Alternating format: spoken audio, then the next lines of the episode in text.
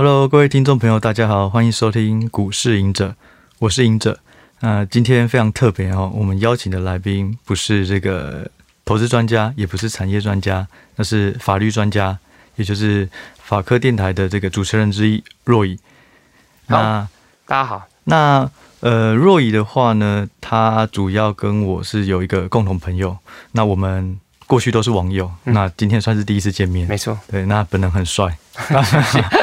对，那我为什么会想要呃找若雨来聊一些法律的东西？是因为我过去认为投资跟法律其实是非常重要的一环啦。就是说我们在投资的时候，其实很容易有一些法律的一些纠纷或者是一些异议。那像我们投资赚钱的话，也许我们有没有违法，我们自己都不知道。那如果我们投资亏钱，是不是别人违法，我们也不知道。例如代抄。或是说有些诈骗，所以我就想说，呃，如果有长期想要走投资这条路，走法律也可以啊，我们都可以跟若有很多的这个东西可以请教。那我过去有听这个法科电台啊，其实我觉得法科电台有一点做得很好，就是说法律是一个很生冷的一个议题，然后有距离感。可是法科电台，呃，里面的主持人其实就会用很诙谐的方式，甚至我觉得啊，就是自嘲的方式拉拉低这个距离感，所以我觉得非常有趣。那我也相信今天的节目应该跟若乙会有很多的这个交流。那若乙会分享很多法律相关的知识，跟投资相关的。那我也会跟若乙讨论一些股票投资的东西。对，那今天非常欢迎若乙。好，谢谢谢谢赢者，然后今天很开心。对，谢谢哦。哎，若乙，你最近因为我们是第一次见面，对，那你最近是在做什么事情？最近在服替代役。替代役。对，所以你还有多久退伍？我还有差不多一个多月。那你的替代有没有什么心得？你现在做什么事？我现在就是在一个很废的单位做一些废事，所以如果问我什么心得的话，就是没有什么心得，就是虚度时光，虚度时光。然后你会更珍惜时间，没错，就告诉自己出来之后要好好珍惜时间。哎、欸，真的，我那时候当兵也是这样，唯一的心得就是时间怎么这么珍贵。对啊，在里面超浪费时间。好，那我先问一下，就是说，因为法科电台也是很久了，我想问一下，就是说，你们自己当时候创立，不管是说这个法律呃白话运动，嗯，或者是说法科电台，你们的主旨是什么？宗旨是什么？其实主要一开始创立的时候，其实，在二零一四年三一八运动那时候，对，那、okay. 那时候就是因为在三一八的时候，其实有网网络上有非常非常多关于福茂的消息。哦，对对对，服贸。那桂志可能认为说，哎、欸，这些消息其实有的时候并不是这么真。嗯，那他就想说，那我们就他就创了一个网站，叫做福茂科普文运动。嗯，就针对服贸去讲解这样子。那后来在一个多月之后，他就把它改成法律白话文运动。对对对。那就想说，我们不只可以讲服贸嘛，我们可以把所有的议题都来透过比较白话的方式来跟大家讲解，来降低法律跟人民之间的鸿沟，这样子。这很重要。对，然后就一直，然后我也是后来中途加入，就一直做到二零一九年。嗯。那那时候三奥找我们来做 podcast，哦，所以就创立了法科电台，就做到现在这样子。就做到现在。嗯。那你们现在来讲的话，主要都还是你们自己对于一些。呃，时事的一些一些评论嘛，大部分是这样，大部分是，对，嗯嗯，对，因为其实，在 Podcast 上，你必须要跟很紧跟时事啊，大家才会比较想听这样子。啊，那我应该要多加油。投资永远都会是永恒的实事，因为大家永远都会想赚钱。哦，对，果然很会讲话。所以法律还不一定，因为平常如果大家没有遇到的话，大家都会觉得关我屁事。哦，可是投资这件事情，就是永远大家都觉得我想赚钱。对，大家都想赚钱。嗯。不过讲到赚钱，其实你也有当过这个宪法的老师，补习班嘛？对对。所以到现在也是持续在当，对，退伍后会继续当这样子，哦、对，就是赚赚赚点钱，然后之后再去职业。你已经考上律师，对，已经考试，嗯嗯，所以之后也再去职业，等退伍后就会职业这样子。那你应该就非常专业了啦，所以我觉得今天问你的问题应该轻松啦。我还是要跟大家讲，因为毕竟我没有职业的经验啊，我上过法庭的经验只有一次，哦、我我被告，而且你知道我被告什么吗？被告什么？被告内线交易。哎呦，那刚好今天可以聊一下。没错，嗯，你搞不好就心有戚戚焉。心有戚戚焉，因为当 当过被告，跑过侦查庭，问我最熟悉了。那你后来有被告成功？全全身而退了。哦，全身而退。但但说真的，因为我真的没有，我真的没有。哦、那但是大家可以跟大家分享，所以内线交易它是大概是怎么抓的？哦，对，好，那我们先问一下内线交易好。好，没问题。好，那内线交易怎样算是内线交易？然后怎样算违法？其实内线交易就主要是是说，因为它它内线交易这个法条本身其实是要保障。投资人嘛，要公平嘛，对要散户嘛，对，就是说没资讯。简单来讲，就是投、嗯，就是这种股市东西，就大家就是要公平嘛，不能太不公平嘛。对，那我如果这个知道一些消息，那我做投，我就我就把钱砸进去的话，其实对很多的投资人是不公平的。对，所以其实，在我们的证券交易法里面，其实就有规定，就是说，如果你知道这个重大消息，嗯，然后在这个消息明确后未公开前或公开后的十八个小时，就这个消息前后十八个小时，对，你有买这个股票的话，那就是。你就是有可能会涉嫌到内线交易，嗯哼哼，所以如果你今天是公司的董事人、董事监察人啊，或者是这个超过百分之十的大股东等等之类的，其他人都有可能会涉嫌这个罪，这样子。所以他是前面往前十八个小时，跟往后十八个小时。往后，那所以如果我知道下个月的营收，然后是在一可能十五天之后，嗯。就不就不会不一定会，对，那好像还是很难抓，还是难抓，就比较不会嘛，因为他其实就是要很难界定啊。对对，因为因为说真的，如果我今天只要知道这家公司很好，未来成长很好，对，我投资这很正常的事情。对对对对。但他想要处理的事情是那种短线的，对，就是你可能并没有那么了解，你只是突然得到一个消息，对，然后就立刻砸钱进去，对，他要处理是这种事情。可是有可能误打误撞，有人就是我觉得超好，结果他一买，然后就公布重大讯息，有可能。对，所以他就要去举证，他其实他怎么判断的？对，那呃，不用不用，是检察官必须要举证，因为它是刑法的东西，所以是国家自己要去举证你是不是内线交易。哦，所以如果误打误撞，通常也不会有这样问题。那通常你会被抓，其实都是还是有一些关系的，嗯，可以连得到，就是你应该是有人知道内线这样才会被抓这样子。我过去听就是说，如果一个案子可能有收购案，嗯，或者是说什么重大利多，然后股价暴涨，可能连续三四三四根涨停那种，对。他们就会去从筹码去抓，就是说什么最近这半个月来这个交易量最大的分行，然后他是谁，然后把他抓出来约谈。对，这就其实其实用其实就是用电脑去抓。现在都是用科技嘛，科技执法。对，没错。嗯，那所以我当初被抓，其实就就是因为，对，你为什么会被？这个很有趣。嗯，是我妈用我的。那个账户去买股票，嗯，这个其实是可以的，可以对，为他人交易是可以的，对，那你只要不要收钱，对。对，然后你其实就基本上就是可以的，嗯，而且我很有趣，我妈为什么会拿我的账户拿买股票，你知道吗？就是因为她说用我的名字比用她的名字顺。顺，她用我名字，哎，怎样都赚钱，用她名字都不顺，所以就用我的这样，好，所以她其实就是买了我阿姨的某一家公司，嗯。的股票，嗯，对，那其实。她会也还好啊，对，嗯，但是就是还有，毕毕竟跟阿姨是姐妹嘛，对，所以阿姨就是跟他说我们家公司不错了，嗯，然后他就会有投资这样子，只是就是刚刚好，嗯，重大消息前十八个小时啊，啊，真的，对，那其实我阿姨也没有跟他讲，嗯，但是他就买了，而且他买的不多，嗯，四张而已，啊，那这样也被告，对，那所以是谁告的？这种同行就是检察官，因为他是公诉罪。哦，就是他只要觉得有机会，他就一个一个告。检察官按照刑事诉讼法规定，他只要觉得这有问题，嗯，他就可以去做处理。所以四张也是觉得有问题，他就觉得有问题。所以因为是你刚才讲，他是用电电脑去抓的嘛，所以他就是找觉得有异常的交易，嗯，他就把它通通抓出来。嗯，啊，只是发发现发现是我的账户，所以我也被抓出来。嗯，对，所以就是讲到后来，当然全部都无罪，不不，全部都不起诉了。应该说他没有办法证明你是有罪的，所以后来就结束。对对对，不用自己去举证嘛，不用不用去举证，我只要告诉他。做一些抗辩就好，对啊，所以最后检察官就找不到，因为我一定没事。如果真的硬要讲问题，有也也是我妈，对，也是我妈啦，或者是我阿姨啦，他们才会有事。我是绝对没事的。对啊，那后来就当然好险，就是不起诉这样子。嗯，这是我人生当中跟法庭其实最有经验的一次，而且那时候我刚刚考上律师。哦，那还好你考上了。我那时候心想说，人生第一次进法庭，当然是要很帅的穿律师袍进去啊！哎，干结果是被告。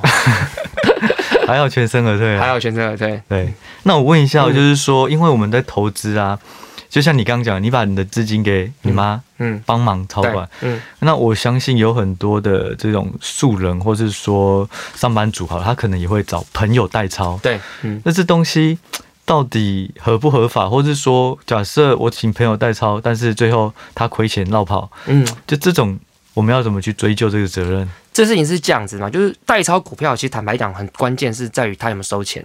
呃，他是分润的话呢，他就说哦，我帮你，我赚一百块，嗯，然后我分二十块。其实基本上有的话，可能就会有问有问题。啊，如如果是他有证照，有证照就 OK，OK，Okay 就是你你必须要就是这个呃要去做相关的这个登记啦。对啊，就是营业登记，营业登记，你基本上就是要讲简单讲白话一点，就是国家要核准你可以这样做，嗯，你才可以这样做。签私人合约没办法，签私人合约的话，可能就会违反相关的一些法律的问题，可能会违反一些，就是好比说，呃，证券信托及顾问法他可能就会有非法经营的问题。哦，对，但是回到根本，它就是非法经营。对，不过我还是要跟大家讲，这个东西就是有的时候大家会觉得无伤大雅嘛，就是他抽一点点应该没什么关系。对，其实就低调嘛，你金额不要太大，然后太高调，其实。不会有人，也不会有人知道。他要处理的事情就是怕吸金嘛，就是你你今天法律对今天法律今天要这样去处理，就是希望说确保说 OK，你今天真的要代抄的人是合格的人，有保障的，不然每一个人都说他代抄的话，国家也不好管理，他可能怕很多出事这样子。对对对。对，所以我觉得他这个法律在设计上还是有它合理的之处，有它模糊的地方，大家不要太高调，其实就还好。所以这件事情就是说，你们只要不要有争议都还好。其实都对。那如果有争议，是两边都有问题。呃，如呃，如果今天，如果我们假设一个状况好了，就是假设今天你拿的钱，嗯，就是你你丢了钱，对，有赚有赔嘛，嗯，对不对？那这个可是这就这个有时候是没有办法的事情，就是因为投资一定有赚有赔，嗯，所以我觉得通常就是。正常投资的话，其实其实基本上不会成立什么，不会再成立到什么有什么问题。但是如果他今天保证获利的话，哦、可能就会有相关的银行法的问题。嗯，那或者是说他都呃，他如果保证获利，结果最后全部不见，嗯，那他可能就有诈欺的问题。哦，对，所以简单来讲，就是说如果代操赚钱，大家都相安无事啊。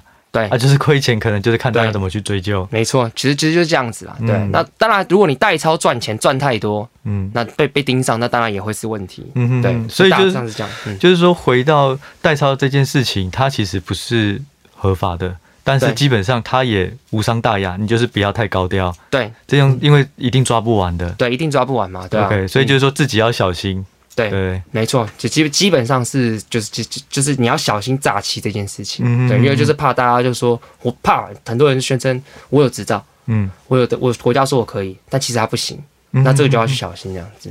哦，了解，所以就是说如果代抄，然后基本上没有收费，基本他的这个法律的责任就很小。基本上不太会有，不太会有法法律。它等于是友情赞助这样。好比说像我就是亲情嘛，亲情赞助。我妈就真的是有帮我代操，她也没有收钱，她赚多少我就分多少。对啊，那这个完全没有问题。对对。那我再问一下，就是说另外一个是我们常见到的，你刚刚讲诈欺这种东西，就是我可能收到一个 LINE 的讯息，嗯，然后他可能是投资界里面的人，OK，然后他就说哇，叉叉叉有什么订单，或是我听到谁谁谁要进场买进，要拉。拉涨个五成啊什么的，然后第一个说这种东西有没有问题？嗯，第二个是说我把这个东西转传出去，嗯，有没有问题？OK，第三个是这件事情是真跟假，有没有问题？OK，好，事事情是呃，事情是这样子，就是说，嗯。呃，如果这如果呃，因为通常是诈欺这件事情，我们先讨论诈欺的话，诈欺在法律上要求是一定要诈术，OK，就是他有假的，你要有骗的手段。哎呦，就如果我没有骗的手段的话，那其实不会成立啊。就是 share 一个资讯，我们要骗你，可是他可能是假的。对，呃，这个是另外一回事。我们先讨论诈诈欺这个对出发点，他出发点，因为好比说。干，我觉得这股票会涨啦，嗯，然后结果没有涨，嗯，那我只是随便乱说的，我那么烂，你自己要相信我，我我没有骗你，我就烂嘛，对不对？可以这样，对对对，所以就是我的意思说，在法律上成立诈欺，一定要有个诈术，对，因为这个法律要处理的事情是，我们要去避免人为了要骗人而去想出很多花招手段，法律保保护这些人，对，法律保护这些人，我们要阻止这种手段嘛，对。但如果你只要不是透过手段的话，其实对方也没有被骗呐，哦，就重点是被骗这件事情，要有诈术才会被骗，对，所以重点在于是，呃，你会。你你这件事，这个这这件事情，你是不是透过个诈术？嗯，就好比说，我们在网络上很很常看大家看说，诶、欸，会涨会涨，嗯，这个有时候你很难讲是一个诈术啊，嗯，对的，因为就是到处都说哪一次会涨，对啊，哪一次会跌，嗯、对，所以这个东西要成立诈欺，我觉得是有点困难的，OK，可能要更深入一点，嗯，就是我我捏造一个很屌的事实，嗯，就说我其实听到什么消息，嗯，对啊，然后我的专专业是什么，嗯，然后我做过去做过什么什么什么事情，那全部都假的，嗯，他让你相信为真，所以你相信他的话。这就有可能会成立诈欺，不然到处这种资讯传来传去，其实也不一定。OK，对。那再来就是，如果我如果我转载未经证实的讯息，对，那会不会有问题？其实事情是这样子嘛，就是在证券交易法就是里面其实有规定说，如果你今天去散布那个留言或不实的资料，嗯，而意图去影响交易市场的交易价格，对，其实它它可能就是会有问题的。嗯哼哼哼，对，它其实可能就是会有问题，但这其实也不容易嘛，因为你必须是。我要意图去影响价格。哦，那个可能资本本金也要够大，够大，或是你的意图也要够凶。对，就是我今天传这个讯息的目的，嗯、我就是要拉他。对，那我如果今天单纯的分享，其实也不一定。嗯、那当然，如果你分享是假的，然后也被抓到说你有可能是真的想要意图去拉某个价格，嗯，但是你只要能去举证说，其实我以一般合理的标准，嗯，我有相当理由确信我刚刚转的这个这个消息，嗯，其实是真的，嗯，即便他后来论证是假的，嗯、但是我依照我当时的资料判断，嗯、我做了大量功课，我觉得它是真的，嗯、那其实你也不会有问题。我其实你这样讲的时候，我就回想到两件事情，嗯。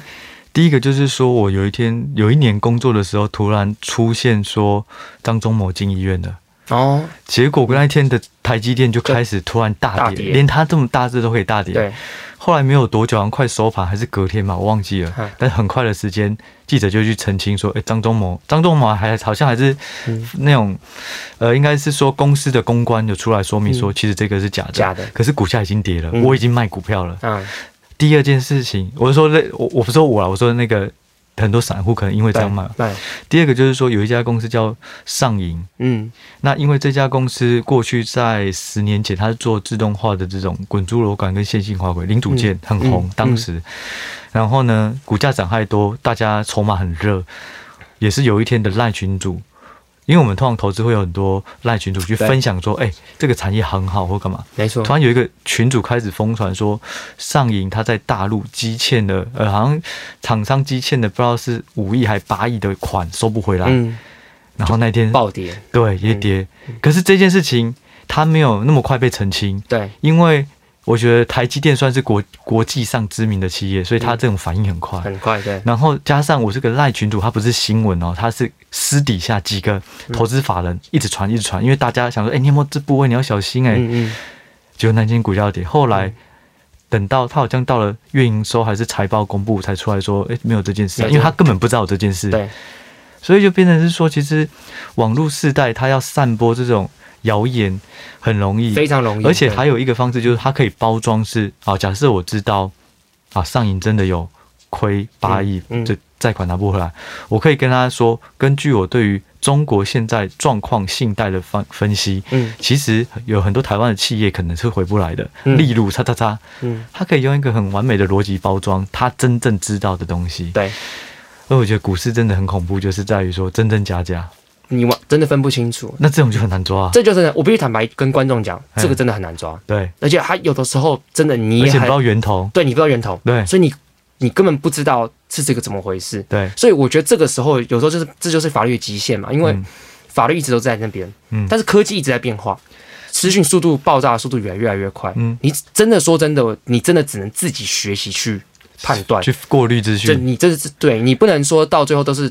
发生事情了才希望法律来救你，对，基本上是很困难的。那我再问一个，就是说，因为讲到网络这种泛滥很多言论啊，如果是网军，嗯，他透过可能有一个人类似呃发表了一些意见，对股价是正面或负面，对，但是很多留言啊，或是网军他们去呃 support 他这个论点，嗯，这种东西意图去影响这种真实的这种判断啊，嗯。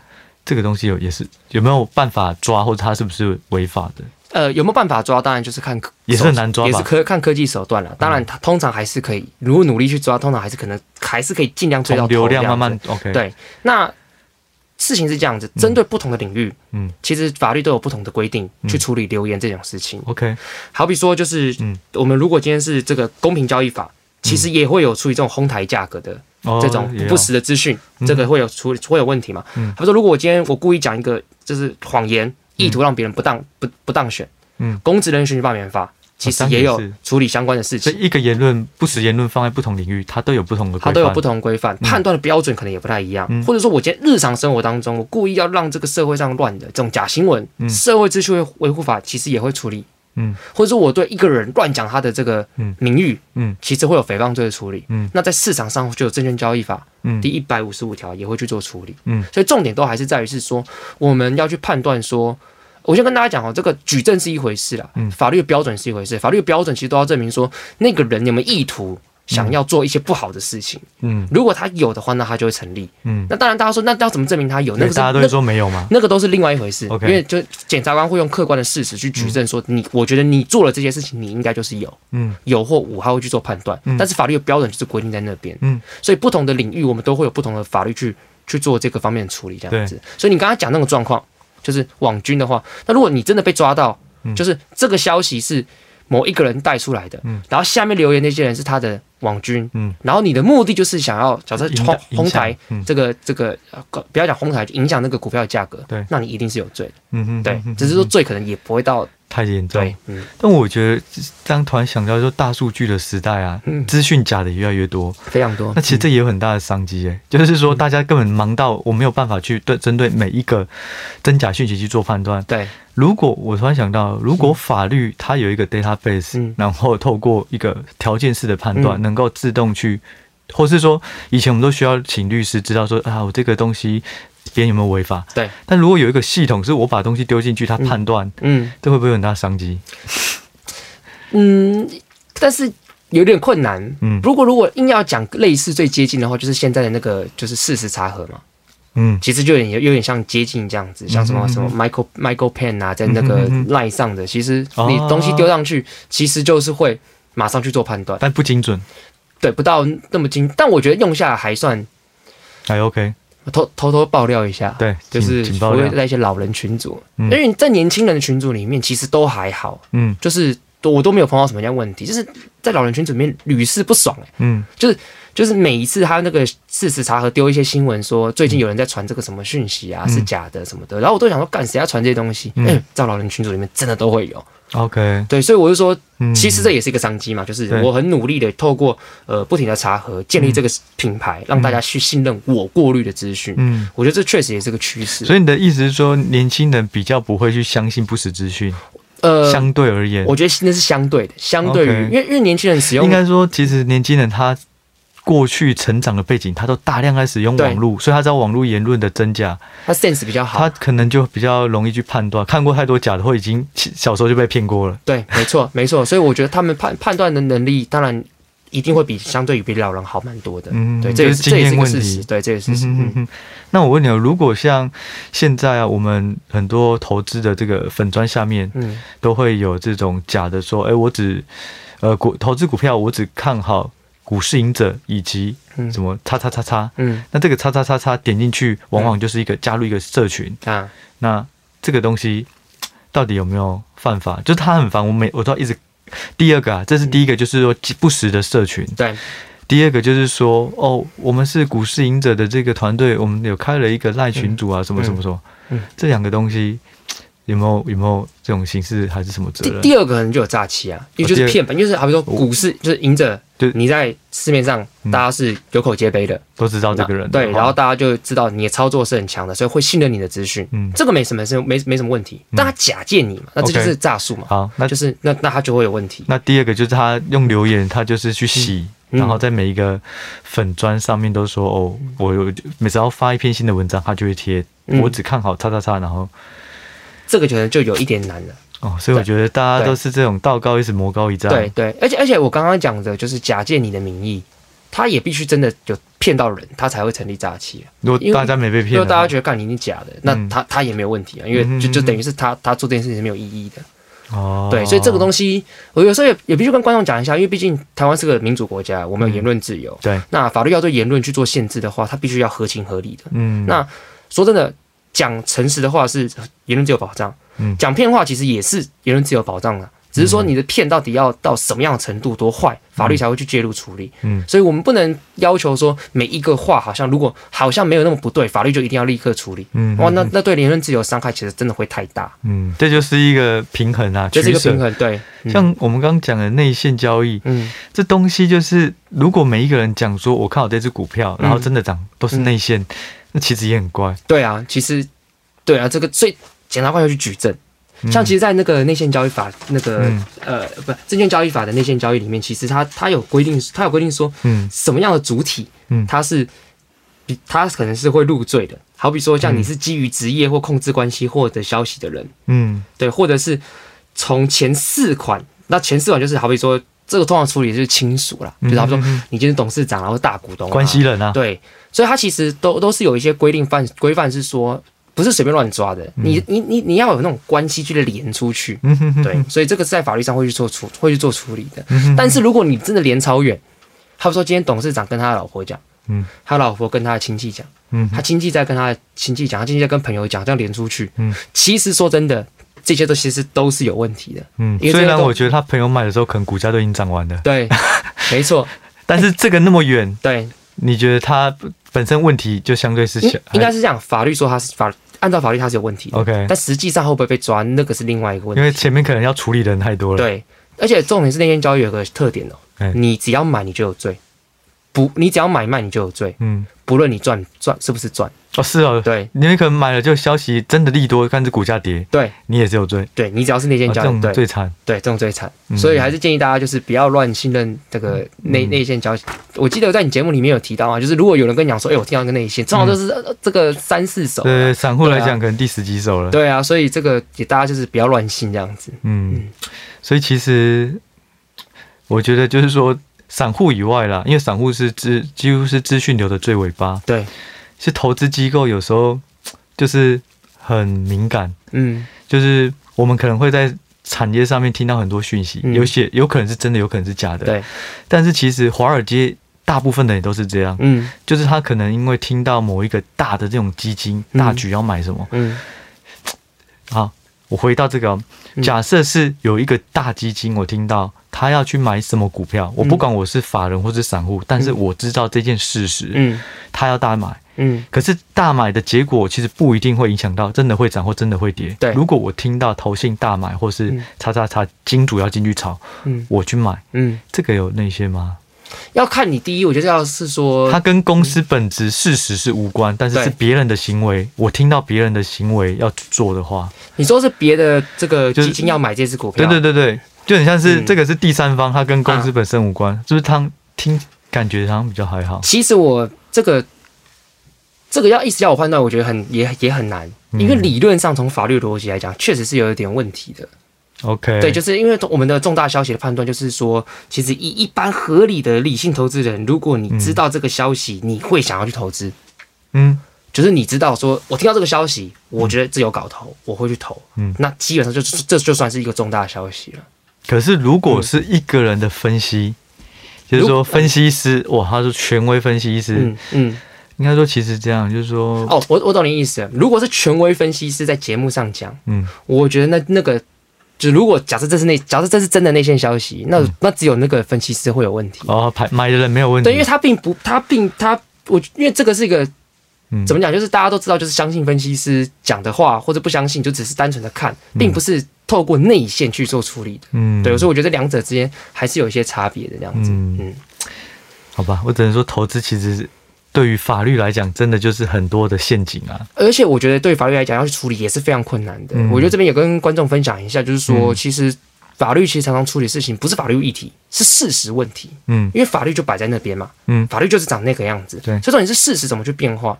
嗯，所以常常律师其实在他在做一些这个职呃分分析的时候，其实就是告诉你说，我过去的经验，嗯，A 四十、B 四十、C 四十有不同的结果，嗯，那你今天的状况是 A 四十，或是靠近 A 四十，嗯，所以他会给你一些评估。所以他厉害的地方在于是他了解各种不同事实的况的状况。嗯哼，法律其实没有那么重要，因为它就是摆在那边。所以是法律里面的一些抽象的状况，然后透过法院的判决所堆叠起来那些知识才是最重要的。所以就是说，一个律师值不值钱，或者是说厉不厉害，就是他累积了多少 case，而且这些 case 都是胜诉，代表还是胜诉还好。我觉得胜诉有时候还好，因为胜诉我觉得没那么重要，因为胜诉胜不胜诉有时候真的是看完全看法官，那个真的是听就是听天命。可是那你这样讲的话，不是律师感觉只要资历越深，基本上就一定越值钱。因为他所经手的 case 很多，基本上是啊，因为你你你经手的 case 越多，你一定确实是越有越有经验。然后如果你经手的 case 都大 case，嗯，可能那个就价值就不一样了。对啊，但是相对来讲，越老律师也有可能越混哦，就他企图心没有那么强，所以还是要口碑。我觉得要还是要口碑，对啊。而且因为说真的，因为法律的东西不确定性真的太高了，嗯嗯嗯。所以有时候坦白讲，你去问大家问一些法律问题，嗯，那大家律师其实很多时候是没有办法给你答案的。嗯哼，都是像你刚刚问我的问题，我回答都是不一定嘛。对，就是看情况嘛。对，因为不同事实会有不同的状况。那如果有时候给的事实不够多，嗯，或他会说大家常常经常问你问题，就是说，哎，就是那如果我这样子，我会不会有罪？啊，对对对。可是你你那个样子，那个事实根本不够，对对，足以判断有没有罪。还要给更多条件，还要给更多条件。啊，有时候那个条件是你根本不知道我要给什么东西，反而律师会告诉你，你要把这东西交出来，把这东西交出来，我才能判断。嗯哼哼，价值就在这边。所以我觉得像你刚刚讲的投资这个东西，它本身就是一个抽象，对，是它的。在抽象外面的行为，其实就更难去界定，所以我就觉得说，我们这样聊，我觉得投资人真的要非常小心，因为很多东西可能真的很难去判他有罪。嗯，他可以用很冠冕堂皇理由去包装，哦，我就是分析的啊，所以我告诉你，可是结果不如我预期，只是我分析错了，对不起。对，可能就这样就结束了。确实这是这样子啊，对啊，而而且都都对，以行销来讲的话，那个分析师必须要很有自信，说我是对的啊。对啊，他就算错了，他还是要说。那个也是意外什么之类的，对啊，所以这很，我觉得这是很正常的事情，所以大家必须要真的要相信自己。所以你看哦，假设一些投顾老师在电台上，他有执照，嗯，可是他讲的可能第一个是说他讲的东西跟事实不同，对，或是第二个他知道很多事实，他讲了，嗯，这两个东西是有责任的吗？你说如果第一个是他知道事实，他故意讲错。对，有可能去让主力打下去，让主力去接，或者是他有一些其他想法，那就会回到我们刚才讨论，就诈欺嘛？呃，不一定是诈欺，他因为诈欺是我要我要有获利，就哦，诈欺是要有获利，我透过这个手这个诈术的手段，可以让我的，当然这个法律上有点争议啊，就是消极利益、积极利益可能都可以，就是他可能是金主赚到分给他，对对对对，所以这个就有可能。但是如果我今天只是意图要。哄哄抬价格，嗯，或者拉低价格的话，嗯、那那可能就是证券交易法的问题。哦、嗯，那你刚才第二个问题是说，如果他，我的意思说，呃，如果他知道了讯息，然后他用，他可能就是啊，类似这样啊，呃，宏达电这一季亏钱三块，嗯，下一季我。我们我我判断，他也不讲为什么，我判断他会转亏为盈，嗯，赚十块，嗯，所以现在股价应该叉叉叉叉，嗯，那这件事情也许是事实哦，嗯，可是他没有说他的原，他也没有说是公司跟他讲，他只有说他的判断，嗯，这就可能很难讲问题，所以他他会有内心，如果他有买的话，他就有内心交易的问题，他也可以透过其他方式也可以避开，对他可以透过其他方式避开，但是那些避开，嗯，就是当然还是不对。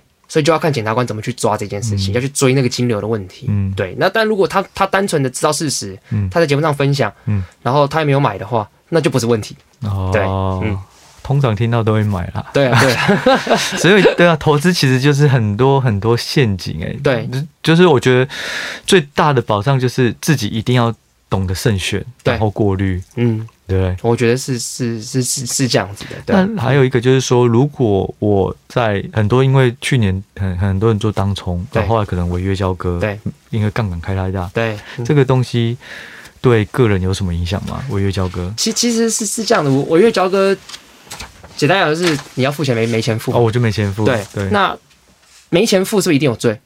不不会，我对啊，我觉得没钱吗？对，因为没钱通常在这个。法律的体系上其实是民民事法律的责任，民事法律责任就是你那是你自己的事情，只是别人不爽，别人要来来告你，嗯，那告你最后结果不是要你被处罚嘛，嗯，是你要把钱吐出来，嗯，所以一般的违约交割其实就是债务不履行的问题，就是对，减就是如果你你一直欠银行，就是就最后就是发支付命令给你，把钱吐出来嘛，嗯，基本上是这样子，嗯，但是有个很重要的点是，假设哦，嗯，我的违约交割是足以影响市场秩序的，那你可能就会有这个。相关的这个证券交易法的责任。啊，真的、啊，对，就是说我可能这个金主，嗯、然后我可能交割违约交割五十亿，对，哦，这种然后影响到股价，对，那你可能就有刑相关刑事责任，哦，这就这就因为这就有差别嘛，嗯、我我我这个五千块没给。小钱根本没有人想理你，就只叫你把钱吐出来。五十亿哇，你这个是会对市场秩序产生重大冲击的。嗯，那法律就会做比较严格的处理。但是如果违约交割他没有这个法律上的问题，他对于信任呃信用、银行贷款、收款以后可能会有影响，这个对是另外一回事。这是另外一回事，这个是联征那边的联征的问题。对对，那就另外一回事。那就只是说你将来在申请一些银行的一些东西的时候，可能会比较难啊。嗯，就单纯就是这样。那如果突然想到，如果我是在很多银行开不同的账户，不管证券账户或银行账户，这个东西有什么影响吗？哦，对于个人来讲，这就问对人了。哎呀，啊，因为我个人就是这样，我有十几个银行账户，我有二十几张信用卡。我靠，这就是单纯的个人兴趣，对，对就比较嘛，对，就好，其实好玩嘛，对，好玩，就是你知道要做什么消费的时候要拿哪一张卡，对对对对对，对，会拿成就感啊，对，成就感很很爽，这样一年其实省下来钱也蛮也蛮多的，其实蛮多的。那如果我个人经验其实没什么影响。就是很多账户银行上其实对，因为其实你你有很多银行账户这是你的自由啊，嗯，你有很多张信用卡这也是你的自由，啊。就像我我就是我开那么多银行账户就是因为好玩。嗯，因为我就是想要有很多信用卡，然后我想要搭配一个银行账户，对，自动扣款，就比较方便。对，那这个是你的自由，这没有问题。嗯，只是说有时候会有不利的状况，是我自己碰到，就是因为同时间申请太多银行账户。哦，那你有对，那有些银行就会担心你是不是想要洗钱。嗯哼哼。对，所以像我那时候，我有一次就是申请很多银行账户，嗯，然后都过了，然后接下来那时候因为富邦推了一个蛮棒的卡，所以我想要推申请富邦的那个账户，他不让我过。哦，然后我接下来申请乐天的，因为那是网银嘛，他是第一个出来的，他也不让我过。我猜就是因为那阵子好像申请了三个，那他就觉得我怕我要洗钱。他们可能就是会去查一些你的记录。对对对对，那他可能觉得你同时申请那么多，那可能问题。当然，这东问题好解决，你摆个半年，你再去申请可能就过了。他可能效期就过了，你就他就会觉得，那你应该没有不是这个，不是要洗钱这样子。对，嗯嗯，那这样反而其实。对于这种来讲的话，就个人喜好啦。这是个人喜好，这完全就是个人喜好。就是你有些人就懒，所以他就想一两个就好。那我是觉得好玩，那这是所以这这不会有什么太大问题。嗯嗯。那我问一下，就是说，如果我们在这个呃父母或是家人啊，他的这种呃，如果是要给一些资金，或是说呃，像因为你刚刚讲到洗钱嘛，就可能有些人会用不同的方式让资金转到。所需要的人，对对，那这种东西它有什么刑刑法责任？还是？这可能就要看反洗钱法相关的规定，我没有我没有去细看，对，因为洗洗钱这件事情，坦白讲也是近来，又是另外一个，对，而且它比较新的是这个，因为最近就是。随着科技发达嘛，转账变得太方便，嗯，金流交流变方便，嗯，所以洗钱的方法也越来越多，高端的方法，所以就要看相关的反洗钱法相关的规定去怎么去处理这件事情，这样子。嗯，所以金融业就是这样，就是有科技加注了以后，很多原本很简单可以判断的事实，对，它都变了，都变得非常困难。就像比特币，就是很多人喜欢比特，不能说很多人，很多全球一些大户喜欢比特币，就是它灰色地带嘛，对，你不会追踪不到，对，那这种东西你难。那就是第一个是跨国，对，你要怎么去追？第二个是目前也没有相关的东西，就必须要好再等立法出来。对，没错，而且这会衍生很多新的问题啊，好比说 N F N F T 也会有新的一个问题啊，嗯、因为 N F T 你上链之后，假设我今天，嗯，我卖赢者你的脸好了，哎呦，很有价值。可是我没经过你同意，可是他已经上链卖出去了。所以这不就肖像权的东西而已？对，但是因为他比较麻烦，是他已经上链了，所以他今天要就是他他就是 NFT 嘛，对，那他不是一般的一资讯，今天要去处理它的难度可能比较高，那怎么办？嗯，对，所以这个这个这个衍生出来的法律问题可能会更多嘛，因为就 NFT 的性质就是因为它上链，所以它比较难被弄掉。嗯哼哼，对，所以它会去衍生出新的法律问题。嗯，但但这也是好玩的地方，就是那法律人就是必须要。这时候，因应新的事实，对，你就要去想说法律要怎么去做处理。你是要有新的解释，去涵盖这个问题，还是你要新的立法？对，那这就是法律人跟立法者。这就是你们的价值了。还有立法委员啊，对。要去立法，对，因为你刚刚讲没错，哎，如果我觉得周杰伦这张哦很有特色，我把它拍下来卖了，对，嗯，其实后上链的，而且不止周杰伦，我可能拍了一堆人上去，对啊，对啊，嗯，这真的都是很难去判断的。对，但是你回到刚刚讲，对他确实著作权法一定有相关的问题可以去做处理，那只是侧点还是在上链这个性质，要不要有新的东西规范去做处理？嗯哼哼哼，所以这样听起来就是说。法律保障了我们很多东西，嗯、但是由于科技的这种日新日新月异，嗯、其实最大的保障还是我们自己的智慧啦。哎，这这是这是说这是真的，不要不要什么事情最后都讲法律。对，法律是很不得已的状况底下才出动的。对，而且它是很多是原则性的，有时候有透过包装，可能就很难去判断那个人的出发点。对，因为法律也不能规定太清楚。嗯，因为法律有规定太清楚，它就很难用了。啊，对，因为限制太多了。对，它就必须自由的问题。只有刑法会规定的比较清楚，因为它毕竟要剥夺你的人身自由嘛。可是剩下的法律有时候它就是要抽象一点，它才能弹性去涵盖多一点的事实。对对对对对。对，那大致上我今天想要请教的投资相关，就到这里。OK，那你有没有想要问的投资的问题？好，你你自己有没有在做投资？那你怎么做投资？好，我我有几个投资问题想问赢者，但我想先问第一个问题，嗯，就是为什么叫股市赢者？哎呦，因为就像我刚刚讲，其实金融业有很多的诱惑啦，嗯、或是很多的权利，就很容易让人迷失自己啊。对。那我也是在后面觉得越来越有点像是要戴上面具，嗯。但是那个面具戴久了，我脱下来，我都觉得自己好像也不是那么喜欢那种。嗯。所以我就希望说，可是我很有。抱负了，我很想做很多事，嗯，所以我就觉得说，好吧，那我就把我所学的东西放在一个平台上面，这个平台是零成本，因为我也不想要花太多成本去做一件事情嘛，我想要长期去经营，嗯，所以我就用一个股市赢者，就感觉是哎比较清流一点，嗯，第二个就是说我的言论我没有我没有告诉你我是谁，但是如果你因为我文字的逻辑。你相信我，哎，那这就是你的价值。对对对，同意。类似是这种概念呐。哦，我是觉得这名字蛮蛮。可是我觉得一开始大家会觉得很瞎，你以为你是武武林有那种 武侠小说吗？但现在还还 OK 啦，还 OK。但但我觉得很酷啊，就是名字有时候就是要中二一点，我觉得 中二比较比较好。好，好，我我要问第二个问题，就是就是你第一笔。投资到底是什么时候？就是做了做了些什么事情，要花多少钱？因为人生第一次一定要让自己印印象深刻。没错，这印象一定深刻的。对，所以我才想说，我有没有犯法？没有啦，我第一笔是上一门课，嗯，然后那个老师他本身是投资的，我上投资课程，那那个老师本身要投资股票，嗯，所以呢，他就说，哎，有一档叉叉叉叉股票，哦，然后这张股票。你们学生没有钱没关系，大家赶快去存钱，就买个一两张。哎，三个月内一定会涨，哦，保证获利。对，但是呢，涨多少他也不知道。嗯，他说你们学生就是没有钱，可是就要很辛苦，要赶快这个机会给你们。那如果没有开户的人，那你们看要不要去开户？嗯，所以对他利益点是好的，然后他也很有把握，然后我也因此去买。嗯，然后投资可能不到一个月就有十趴了，哦，也不错，而且他传产传产股哦。嗯。然后后来好像是业绩还不错，嗯，所以我想说，回到刚刚讲，哎，那这样是不是也有内线交易？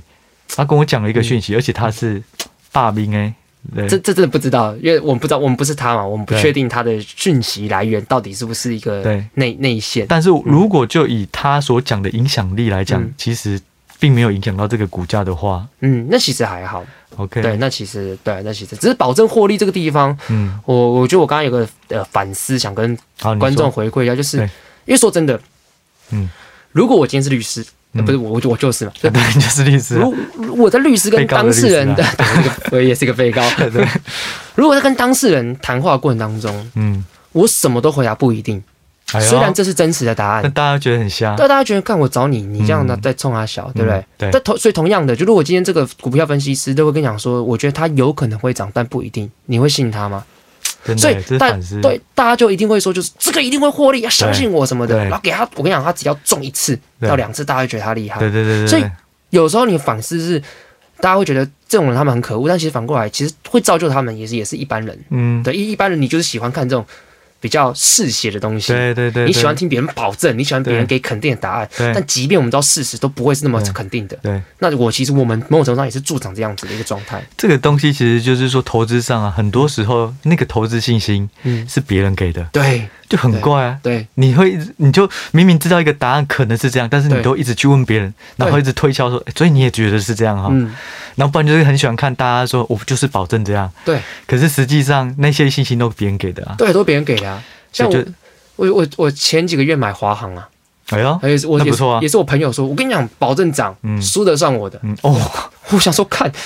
你口气这么大，我就买了，哎，真的赚，对啊，真的，真的就赚了，对对对，因为他那时候大概涨了十十几块嘛，对，从十，我那时候我买好像十六块，涨到二十八块，就是在过年前嘛，前对。那段，对啊，哦，真的赚钱了，那我就算他厉害，我后来就叫一叫股神，哦哟，即便他只说对了这件事情，所以代表说每个人的出发点就是一定要让你相信我，不然我跟你讲就没有意义，他他就是要赌你，他中那一次，你就会觉得哇，他很厉害这样子，可是好像就赚到厉害了，对。没没错，你你应该还是没有包红包什么的吧？没没有没有没有，我就自己自己，反正是他是我朋友嘛，对，管他的。对啊，所以我一开始的第一笔就是透过这个课堂上，可是我觉得这是坏的开始。然后怎么说？因为我赚到钱了以后，我就会发现说，其实赚钱怎么那么快，这么容易。后来呢，我就自作聪明去把这个所有的基金，因为我不懂股票，但是我知道基金你只要定时定额或是单笔都可以买，我就把所有的股票去呃所有的基金全球的排列出来，看过去一年、五年、十年的绩效。OK，然后我认为过去绩效平均有个十五趴的水资源，类似这种绿能、嗯，自动化，嗯。好，矿业就这些关键字，我就买了。嗯，对，但是最大问题在于说，过去平均的报酬率不代表未来平均的报酬率，因为股价一直会一直变化。对，世世界也会变化，世界也变化。但是呢，就是因为那样，所以我在，而且因为我以前工作就会一直打工赚钱，家教、补习班，好，一直做。然后我记得我存了，好像大四吧，到研究所一年级，我存了可能二十五万。嗯，然后又跟因为买了股票赚钱嘛，就跟家人说，哎。我们一起参加这个 party 啊，给他们拿钱，然后丢了总共五十万吧，嗯，然后买了一一档好像绿能吧，还有东协吧，嗯，还有矿业，然后刚好遇到金融海啸就腰斩，哇，二零零八年的时候，对，然后我就剩下二十五万，然后从此不闻不问，对股票不闻不问，但只是说后来走入股票又是另外一个故事，对，但是就是这是不好的开始，因为你会发现哦，原来这么简单，所以新手运。我觉得很多人都会有，可是新手运有时候延续太久，其实真的你的心态会跑掉。其实对，因为我我我我自己也是这样嘛，因为前几个月我才开始自己交易嘛，对对。然后我当然是跟很多人讨论，还有我还有我妈妈，因为妈妈其实也算是这个股票老手啦，对，她是老手了，对。每个妈妈都是老手，她真的是老手，因为她她她真的会画那个季线啊、K 线给我看，说我跟你讲，她是因为怎么样，然后找说你看。过去有几只股票因为怎么样，所以这个线，所以它应该会怎么样？我会觉得他判断蛮有逻辑的，反正就买嘛，然后就。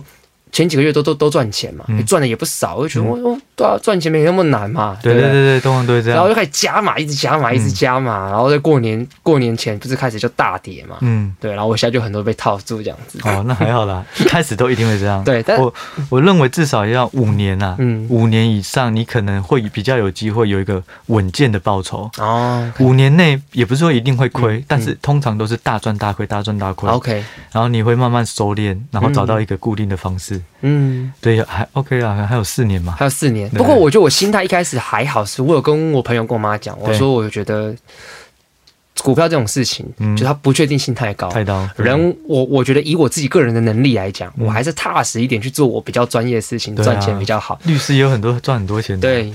那你听你听过律师赚最多钱的这个，他会价码到多少啊？国内的话，我那真的很很就是对，就是价码我不确定，对，但是。可见一定是百以上一个案子。我靠！好比我随便举个例，他比如说，假设你接到马英九的案子，哦，那这不可，这这一定是好几百才能。哦，对啊。但接到这案子，通常也是是算炸弹吗？不，我觉得是好玩的。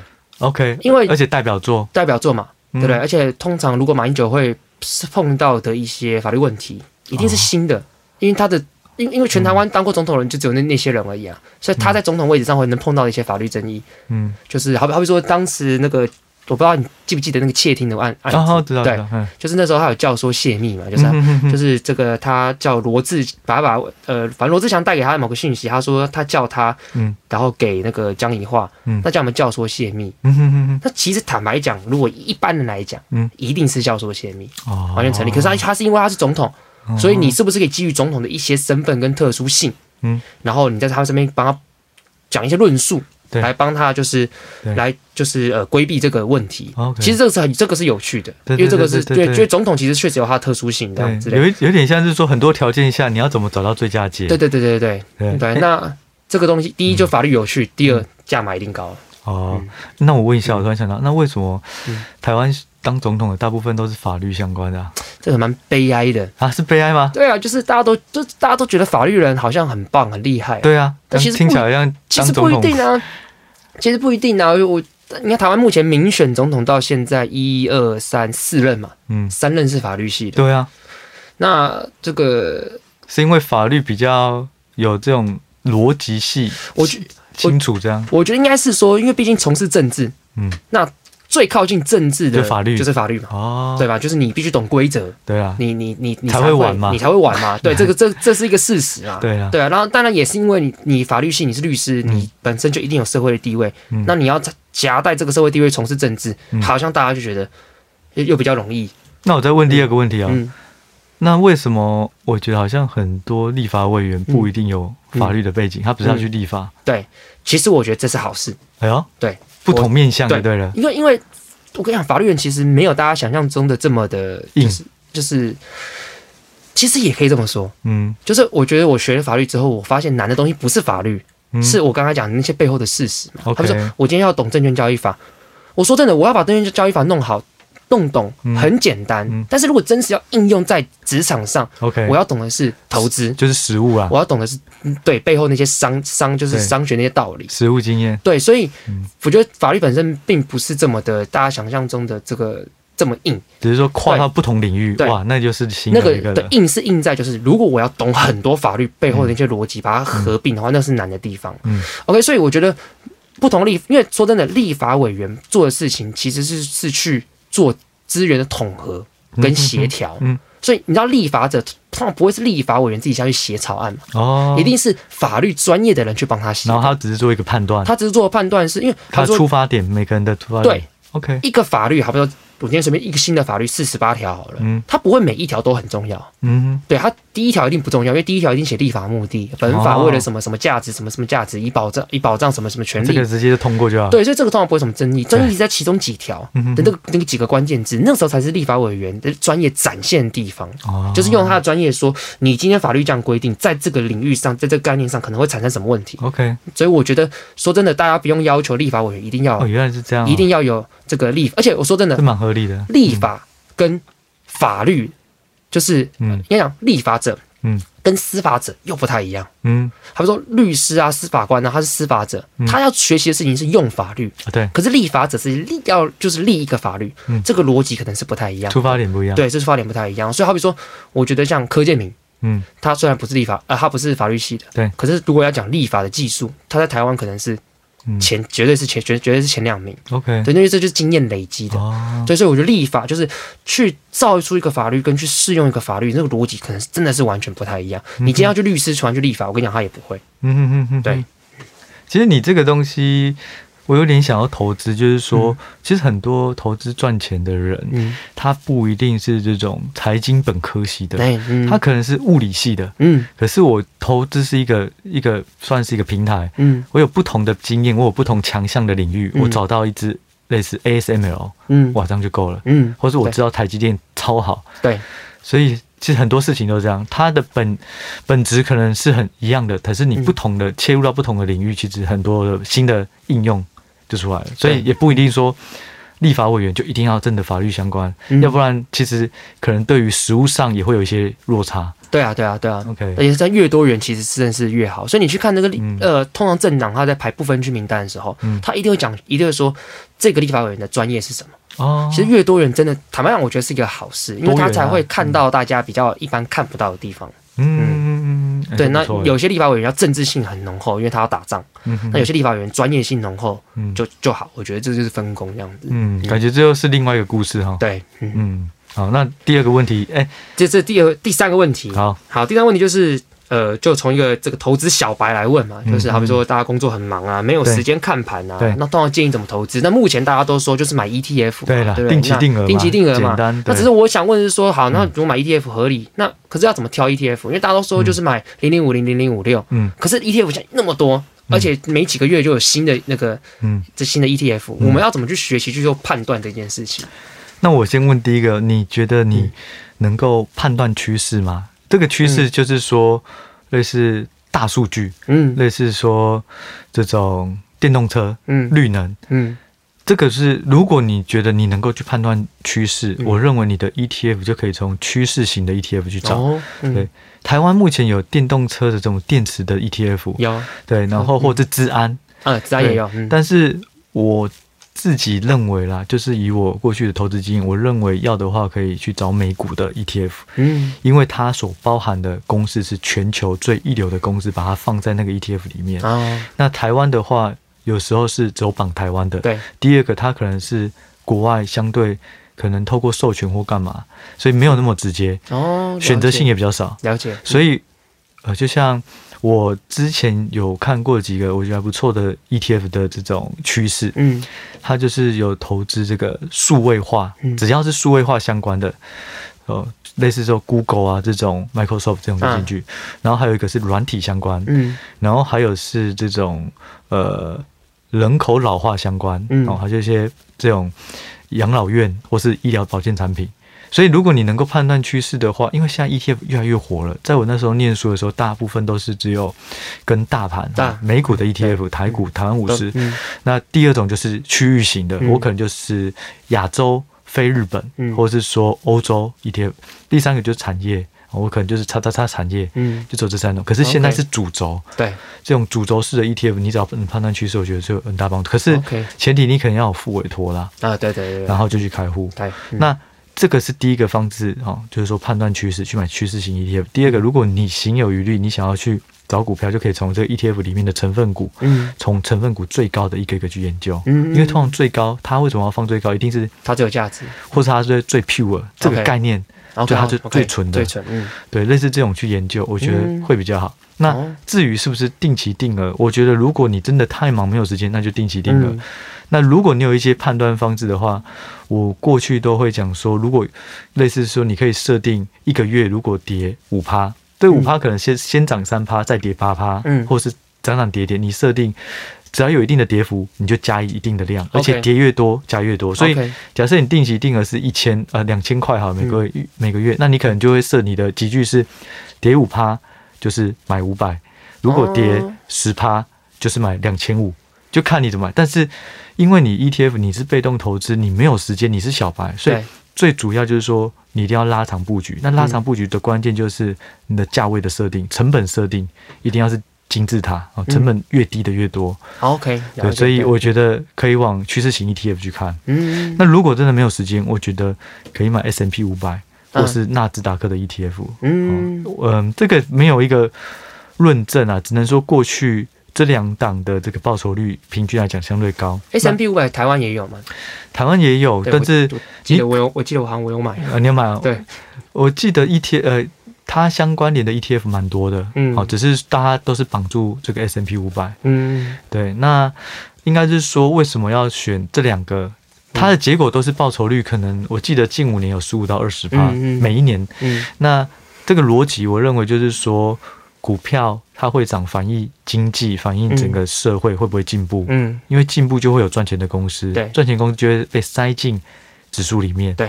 所以呢，那全球谁最厉害，谁未来的机会最多？我觉得是美国，嗯，因为我自己去拜访美国公司，或是看过全球的股票，嗯，我认为美国的创新，还有它的开放性，跟它目前的结构，嗯。就是太强了，尤其是细股，嗯，哦，所以我觉得如果未来科技会发展，那可能细股就是一个最大领头羊。了解。第二个就是说，美股它不是美国公司，它是全球最一流的公司。对对，所以 S M P 五百它不会只有。美国公司，它是全球最好的，嗯、都会放里面。OK，那 S&P 五百跟纳斯达克不同在于，纳斯达克是以科技股为主，所以波动会大。嗯，但是涨幅相对机会也多。也大。嗯，那 S&P 五百它就是不同产业都把它的龙头抓出来变一个组合。嗯，那不要选道琼，嗯，也不要说不要啦，就是说建议可以晚一点再考虑道琼，是因为道琼它是用价格平均，也就是说，一只股票如果一千块。另外一只五只股票是十块，嗯，那一千块这个比重可能就是有超过九十九十五趴以上。他用价格，之前呢，他有把苹果放在道琼，道琼过去都是以传产，嗯，在某一年突然把苹果放进去，嗯，结果苹果比重原本还 OK，嗯，就但是苹果有一次做了这个股票分割，嗯，比重就下去了，嗯，那你其实就是有一点扭曲一家好公司在一个指数该有的价值，那这就是道琼的问题。了解，啊，所以。这是第三种方式啊，有听到第三个问题啦，嗯，听到一个关键就是美美股这个这个资讯，对，因为我目前买都还是以台股为主，对，因为我也是后来接触美股以后，才突然发现说台湾只有一个台积电，但是如果你拉到美国看，哇，台积电这种标准太多了，太多，嗯。嗯，这这是这这是真的，对对，但是就是说他又必须要更多的本质学能，然后你的你可能要看的资料可能更多，即使你就要对。看懂英文，对一些关键的东西，嗯，懂。对，好，我知道该大概知道该怎么做。哎呦，希望你赚钱呐、啊。因为像 ETF 投资的钱还是蛮少的啦，所以那个那个赚都、嗯、都觉得就是没有什么感觉这样子。不过你以后搞不好你就变成这种七位数、八位数的律师，对，这些还是要有一些规划啦。对对，未未来啦，对啦，还很难，还很难说。对了，路还很长啊。嗯，那今天大致上就是我们两个聊的这个大概内容了。嗯，那我整理一下三个重点。OK。呃，第一个就是说哈，关于内线交易啊，就是它是界定在这个重大消息公布前后的十八个小时啊，所以呢，呃，自己要小心一点。如果你的讯息你认为它是非常影响性非常大，而且也即将要公布了，那可能还是要稍微避险一下。那第二个呢，就是说，如果对于这种股市小白，他正在学习，没有太多时间的，我觉得可以从这个趋势型的 ETF 去找。那尤其美国有非常多的趋势，那看懂趋势会相对比看懂股票还要容易啦，因为就可以省了选股这个动作。那第三个就是说，哈，其实法律最最大的这个出发点当然是保障人民啊，可是以目前来看，它就是只能提供投资人最基本的保障，因为股市是群魔乱舞啦，然后也是充满人心险恶啦，所以很多法律还是未必能够有完整的保障，所以我觉得还是要靠自己的智慧才是最大的保障。对，这是第三，哎，第四个。可是你讲，我觉得还蛮有道理的，因为我其实以前就很多疑问啊，就是你刚刚讲立法委员，就立法委员不一定要法律背景啊，其实有时候会增加这个更多元，然后对实务上也有更大帮助。嗯，没错，对，所以今天非常感谢若仪的时间，感谢感谢英哲，感谢，然后也谢谢听众间的时间，希望今天的这个股票跟法律相关的这个议题，有大家带给大家很多的收获。嗯，好，谢谢大家哦，谢谢大家，下回再次见，拜拜，拜拜，拜拜。